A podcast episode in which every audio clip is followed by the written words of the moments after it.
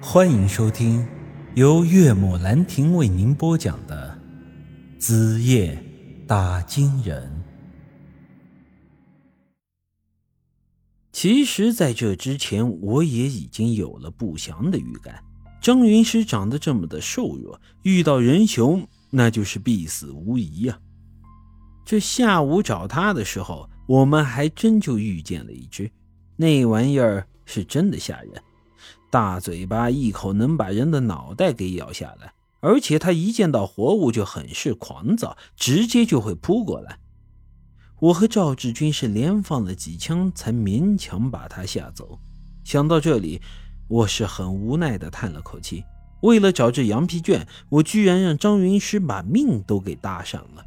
我这真是对不起这护林员的大哥呀！吃完东西，我们就打算下山去了。据说天黑之后，人熊会变得更加的狂躁，连猎枪都唬不住它。加之啊，晚上的时候人的视野受限，危险程度是成倍的提升。想起那天晚上从窑洞回来之后，我和张云石什么东西都没有的，就在这林子里瞎转悠。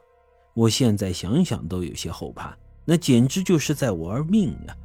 能活着走出去，已经算是我命大了。就在这时候，我们收拾好东西，正打算下山时，可突然天空一阵霹雳，一场暴雨就落了下来。由于这乌云遮蔽，天很快就暗淡了下来。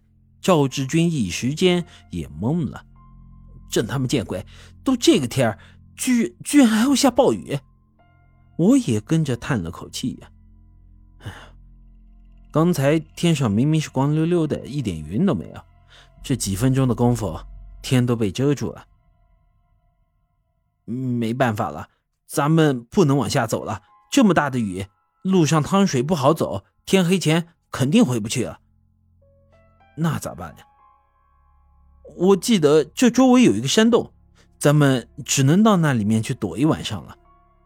不得不说，赵志军对这片岭子是真的熟，就连山上哪儿有个窟窿，哪儿有个洞，他都很清楚。之后，我们在山洞里生了篝火，把湿的衣服脱下来烤干。天是完全的黑了，外面的暴雨还在下。我知道今天晚上是不可能下山了，于是衣服烤干之后，我们索性把包里带的食物全都拿出来，一人削了根签子，就此整起了烧烤。于是呢，我们一边吃一边聊天。当然了，赵志军这家伙大多时候都在是吹牛皮呀。他讲他在城里混得有多么多么的好，一些个女大学生连书都不念了，也要去追求他。一个个长得是又漂亮，身材又好，就这他还一个都没看上。眼看着牛皮就要吹到天上去了，我也觉得时机比较成熟，便琢磨着要开始询问一下这水晶棺和古墓的事情。这时啊，我冷不丁的来了一句：“这听说你前段时间在金银山那边的工程队里干过一段时间。”赵志军本来和我吹得喜笑颜开。这时，他突然就停了下来。这、这你是听谁说的？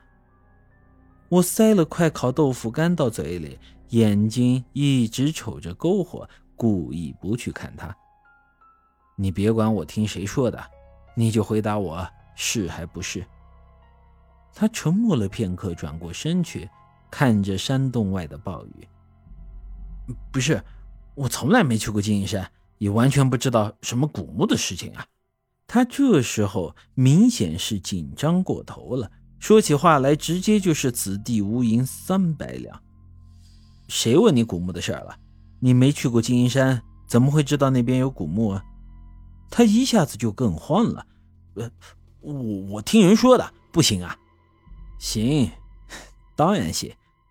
好，那我再问你，简老板给你封了个先进农民工，说明你是去给他干活的。据我所知啊，金银山旅游开发项目后面最大的股东就是简老板。就这，你还说你没在金银山干过？赵志军这时候也明白过来了，我是来者不善，便也不再给我好脸色。笑话，人家简老板那么大的企业，他在做的工程也不止金银山那一个啊。我给他干活，为啥就一定是金银山？我咳嗽了一声，哼，行，你说的很有道理。那我就再问你最后一个问题：这死人钱花着是什么感觉啊？还有，你晚上睡觉的时候，会不会感觉你那四十几个工友暗处盯着你啊？他这时猛然转过身来，脸上的表情显得十分的恐惧。你你你到底是什么呀？